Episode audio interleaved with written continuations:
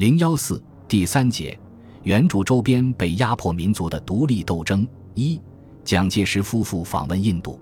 太平洋战争爆发后，中国与美、英等国结成同盟国，共同进行反法西斯的战争。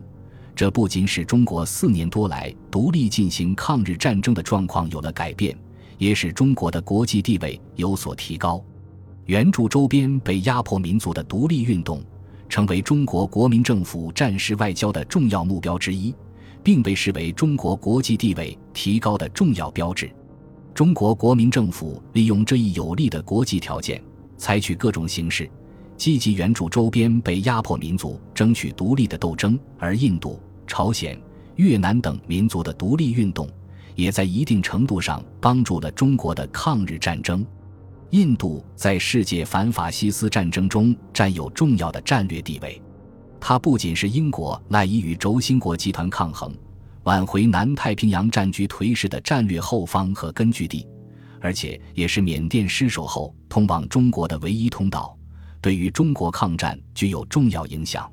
从历史上观察，印度和中国都是具有数千年历史的文明古国。印度是西方列强在远东建立的第一块殖民地和英国侵略中国的战略根据地。印度如能获取独立，对于中国夺取抗日战争的胜利和彻底摆脱西方列强的控制具有重要意义。中国全面抗战爆发后，印度国大党和印度人民热情支持中国抗战。一九三七年九月二十六日和一九三八年一月九日，两天被确定为中国日，组织全印度的声援和捐款活动。印度著名诗人泰戈尔带头捐款五百卢比。国大党领袖尼赫鲁多次发表演说，号召印度人民尽其所能减轻中国人民的苦难，并在全印度开展抵制日货运动。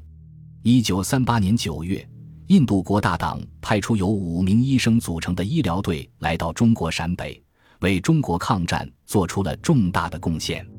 一九三九年五月二十四日和七月十一日，尼赫鲁和中共领袖毛泽东互通信件致敬。一九三八年初，印度国大党还出版了《印度论中国》的小册子，全面而又系统地介绍中国国情，支持中国抗战，反映了国大党对于中国问题的认识已日益深入，成为国大党制定对华友好政策的理论基础。国民政府与印度独立运动的领导人保持着很好的关系。一九三八年八月，印度国大党领袖尼赫鲁访问重庆。受到蒋介石和中国朝野的热烈欢迎。一九四零年十一月，国民政府派遣戴季陶率团访问印度，并携带蒋介石亲笔函分至甘地、尼赫鲁和诗人泰戈尔。一九四一年八月，印度独立运动家卡拉戴维夫人访问重庆，蒋介石在会见时表示：“中国得到自由与独立以后，第一要务当为协助印度与朝鲜之解放与独立也。”然而，当时的英印关系却十分紧张。以甘地为首的印度国大党明确表示，如果印度不能获得完全独立，就不参加此次战争。英国当局则对国大党的独立要求采取镇压的态度。日本人利用印度人民强烈的反英情绪，乘隙而入，以亚洲盟主自居，鼓吹大亚洲主义和黄色人种革命，要把英美势力从亚洲驱赶出去。表示愿意以实力支持印度摆脱英国的殖民统治，这一阴谋虽为国大党领导人拒绝，但却吸引了以前国大党主席鲍斯为首的一批人。他们策划成立自由印度政府，并暗中与日本人接洽。印度局势有日趋恶化的可能。在这样的形势下，蒋介石夫妇访问印度，其目的有三：第一，出于中国和世界反法西斯战争的需要。与英印当局商议开辟中印交通线，使印度成为援华军火的中转基地和生产基地，以及中印缅联合防御等战时合作事宜，并劝说印度国大党领导人暂时搁置立即实现印度独立的主张，支持英国对于德、日、意的战争。第二，利用世界反法西斯战争的有利形势，劝说甚至迫使英国放弃在印度的殖民政策。蒋介石在临行前致美国总统罗斯福的信中指出，印度由于受到西方国家长期之统治，又无经济、政治、社会之平等，当地人民可能认为无人描述日军之残酷，仅只不过宣传。他们也许认为没有理由为防卫现在统治者、对抗将来之统治者去做牺牲。如果他们要有必要之士气，忍受如中国长期经历轰炸与战争恐怖之苦难，则需使他们感到，他们自己有若干民族利益遭受危险。呼请美国说服英国等在东方享有殖民利益的国家，依大西洋宪章的精神，做政治上之改变。此对联合作战将有极大贡献。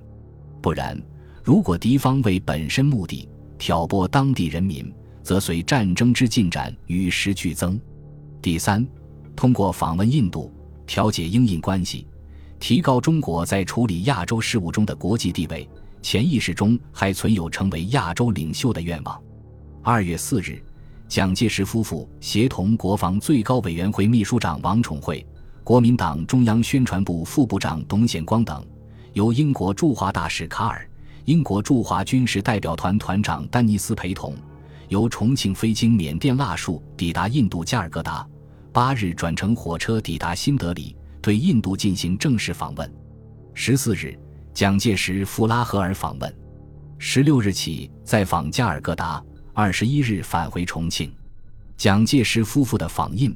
得到英印当局和印度各党派两方面的热烈欢迎。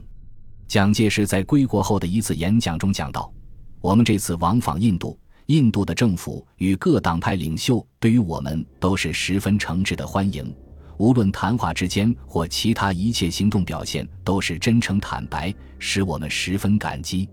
尤其是一般社会民众见了我们，如同见了他们自己的同胞国人一样，表示分外的亲爱与恳挚。”蒋介石特别提到，当我们到新德里以后三天，尼泊尔王知道了我们到了印度，立刻派他在印度的王子特来向我们致欢迎，并将他自己猎获的一张虎皮赠予我国政府，表示他项目念旧之意。后来我们从新德里再到西北边省，印度与阿富汗交界的地方去视察国防要塞，看到当地的西藏人、尼泊尔人，尤其是不丹人各族长老。有许多在八十岁以上的老者都来欢迎我们，表示格外的亲热。他认为此为此行所最感快慰，亦是平生最值得纪念的一件事。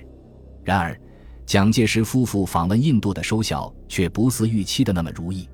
蒋介石与英方印度总督林里斯格等进行会谈，在中英军事合作方面取得了若干进展。英方同意美国援华物资经印度孟买卸港。由陆路运往萨迪亚，再从该地空运中国云南，表示愿意说服西藏同意修筑康印公路，经由西藏运输援华军火进入中国，同意以租借方式援助中国军火器械等。这些对于中国的抗战都是重要的支持，但协调印英关系的使命却是毫无进展。蒋介石在与林里斯格会谈时坦言，今后太平洋战事正在英。和两国殖民地内进行，所以英和两国对于各殖民地内的民众，尤其是对于广大的有历史的精神和潜伏力量的民族，一定要从速赋予实权，采取切实的方法，使其力量得以充分发挥。如果英国能够以美国对待菲律宾者来对待印度，那印度将来对英国不仅可以做今日的菲律宾，效忠美国，共同抵抗倭寇到底。印度将来必会做今日的美国对英国一样的与之同生死共存亡与日俱增，不愿意完全脱离与英国在政治上的关系。同盟国无论对德对日作战，印度一定可以做我们同盟国胜利的基本力量之一，在地中海、印度洋与太平洋上发挥反侵略最大的功效。明确要求英国政府立即给印度人民自由，建立自治政府。使印人愿意作战而不为敌人所利用。此番劝告为坚持殖民主义立场的英印当局断然拒绝。他们认为，给印度以自治领地为目下尚非其时，最好的办法乃将政权逐渐地、部分地交还，否则一定要引起印回间的自相残杀。不仅不同意让印度完全独立，而且连自治领地位也不愿给予印度。英印当局之所以欢迎蒋介石复印，纯然是为了利用蒋介石，说服印度各党派支持英国对德日意的战争。对于蒋介石的劝告非常不满，毫不客气地指出：“阁下此来有如审判官地位，将判断是否屈职，并且是袒护国民大会的，那末将使我十分感觉困难。这种印象绝不利于联合作战之努力。”双方不欢而散。另一方面，蒋介石与印度独立运动各党派的会谈亦未取得理想的效果。访问期间。蒋介石会见了印度国大党领袖尼赫鲁、穆斯林联盟主席珍娜，并不顾英方的反对，会见了正在软禁中的印度不合作运动领袖甘地，并进行长达五小时的长谈。蒋介石夫妇还广泛会见了印度政界、学界、妇女界的著名人士。这些会见加强了蒋介石与印度各党派，尤其是印度国大党之间的良好关系。并向他们表达中国支持他们获取独立地位的明确立场，但对于印度独立的步骤，蒋介石却与国大党不同。蒋介石的基本主张是：一、印度在战时先取得自治领地位，战后实现独立；二、印度放弃不合作主义，暂停对于英印政府的攻击，积极参加反日联合战线等。而国大党方面则坚持英国必须立刻将主权交还印度国民，不合作主义是国大党唯一的武器，不能够放弃，并要求蒋介石对于英国施加某种压力。双方亦无法调和。蒋介石的访印不仅未能促使英印关系有所好转，反而遭遇到英印双方的猜疑，陷入一种尴尬的境地。二十一日，蒋介石在回国前夕发表。告印度人民书，号召印度人民参加世界反法西斯阵线，强调在世界两大壁垒之间绝无中立旁观之可能。参加反侵略阵线系在整个反侵略阵线中之共同合作，而非单独与某一国合作与不合作问题。婉转表达了对于印度国大党不合作主义的批评，同时也敦促英国政府不待人民任何之要求。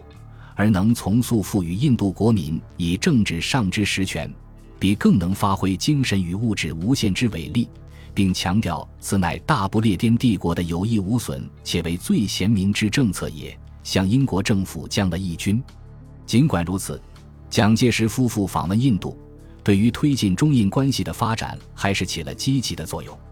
二月二十二日，尼赫鲁发表演说。称颂蒋介石的访问将影响中印两国的历史，无人应勇往直前，以中国兄弟姐妹为楷模而鼓舞奋起。三月四日，国民政府主席林森也为此发表评论，称中印两国是伟大民族，同具悠久的文明。在中国过去的抗战期中，你们时常给我们同情与鼓励，这是我们永远不忘的。现在侵略的狂焰又临到你们的大门。你们已经决定与我们并肩作战，中国人民对于你们的远见和敏断异常钦佩，对于你们的参加和合作异常欢迎。随后，蒋介石继续支持印度独立运动。二月二十四日、二十五日，蒋介石连电美国总统罗斯福，强烈认为，如印度政治问题不立刻解决，则危险只有与日俱增。如果英国政府等待，直到日机轰炸印度。印度士气瓦解，则为时已迟；如果等到日军进入印度之后再来解决，无疑的，则为时更为晚矣。如日本知此真相，进攻印度，则彼等必可长驱直入，不致遭受抵抗。六月十四日，甘地致函蒋介石，申述印度人民获得自由之重要，并保证自由印度之政府必同意同盟国家军队可留驻印度。并以印度为抵抗日人进袭之基地等，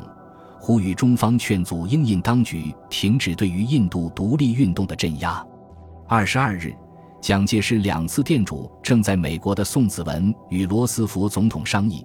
最好由罗总统转达英国邱首相，唯望美国政府对于此事勿太轻视，印度问题能否妥善之处理，是为同盟国在东方整个战局成败之所系。盖非仅英国一国之事也，希望由联合国，尤其是位居领导地位的美国来阻止此一不幸情势发生。显然，蒋介石是利用印度局势的紧张，策动美国出面向英国施压，促使英国改变对印度政策，支持印度的独立要求。然而，八月八日，罗斯福的复电却使蒋介石大失所望。他虽对蒋对印度局势的分析表示同意，但又表示由美国出面奉劝英国政府与印度人民存在困难，并认为目前最好不必采取阁下心中所拟一之行动。蒋介石与印度国大党继续保持联系，并曾邀请尼赫鲁等访问重庆，这使英印当局大为不满，印度局势进一步恶化。八月八日，印度国大党全国代表大会通过决议，要求英国退出印度。九日，英印当局正式逮捕甘地、尼赫鲁等一大批国大党领袖，向全世界宣示英国决心维护其对印度的殖民统治。十一日，蒋介石致电罗斯福，指出英国此举对盟国在远东目标将证明为一极大挫折。且对整个作战形势必有严重影响。如果是泰人其进一步恶化，则轴心国之影响必更为加强。盟国宣示作战之目的，世人将不再予以重视；而联合国公布之原则，其精神意义亦将丧失殆尽矣。呼吁美国采取有效步骤，以解决面临印度与世界之迫切问题。另一方面，又紧急召见英国驻华大使，阐明中国立场。劝告英国政府以恢然大度之姿态，允许印度完全独立，使乌迫其铤而走险，掀起革命波澜之必要，并警告说，若是印度不得不用革命方式取得自由时，则英人在印之势力自然崩溃等。同日，重庆《大公报》也发表社评，为甘地等被捕之事惋惜，紧急呼吁赶快结束印度的悲剧，谋取合理的解决等。中国方面的努力没有取得实效，罗斯福表示，美国政府至今认为此一争执因素很多，不积极介入协调双方，也许更能有效发生影响。丘吉尔则对蒋介石提出严重抗议，指责中国干涉英国内政，宣称英国在中国的国共争端问题上从未加以任何轻微之评判，蒋介石如再干预印度事务，将要承担严重后果。声明他绝不接受此项影响英皇陛下主权的调停，蒋介石的调停活动被迫告一段落。在以后近两年的时间里，中英间围绕着印度独立问题的交涉仍在重庆和伦敦等地进行。一九四四年下半年，中国驻英大使顾维钧奉命拜会丘吉尔，指出英国哪怕是做个姿态，就有利于盟国的共同事业。就能对各盟国全体人民，以致被轴心国所占领的人民带来莫大的好处。丘吉尔仍然认为，当前最重要的事是赢得战争的胜利。印度问题很复杂，应等到胜利之后再予解决，并表示一旦战局好转，他就要采取措施为印度问题制定最公平合理的解决方案。两人的谈话形成书面文件，蒋介石同意将印度独立问题暂时搁置。蒋介石对于印度独立问题的鲜明态度，虽在战时并未帮助印度取得独立，却奠定了战后两国关系的重要基础。本集播放完毕，感谢您的收听，喜欢请订阅加关注，主页有更多精彩内容。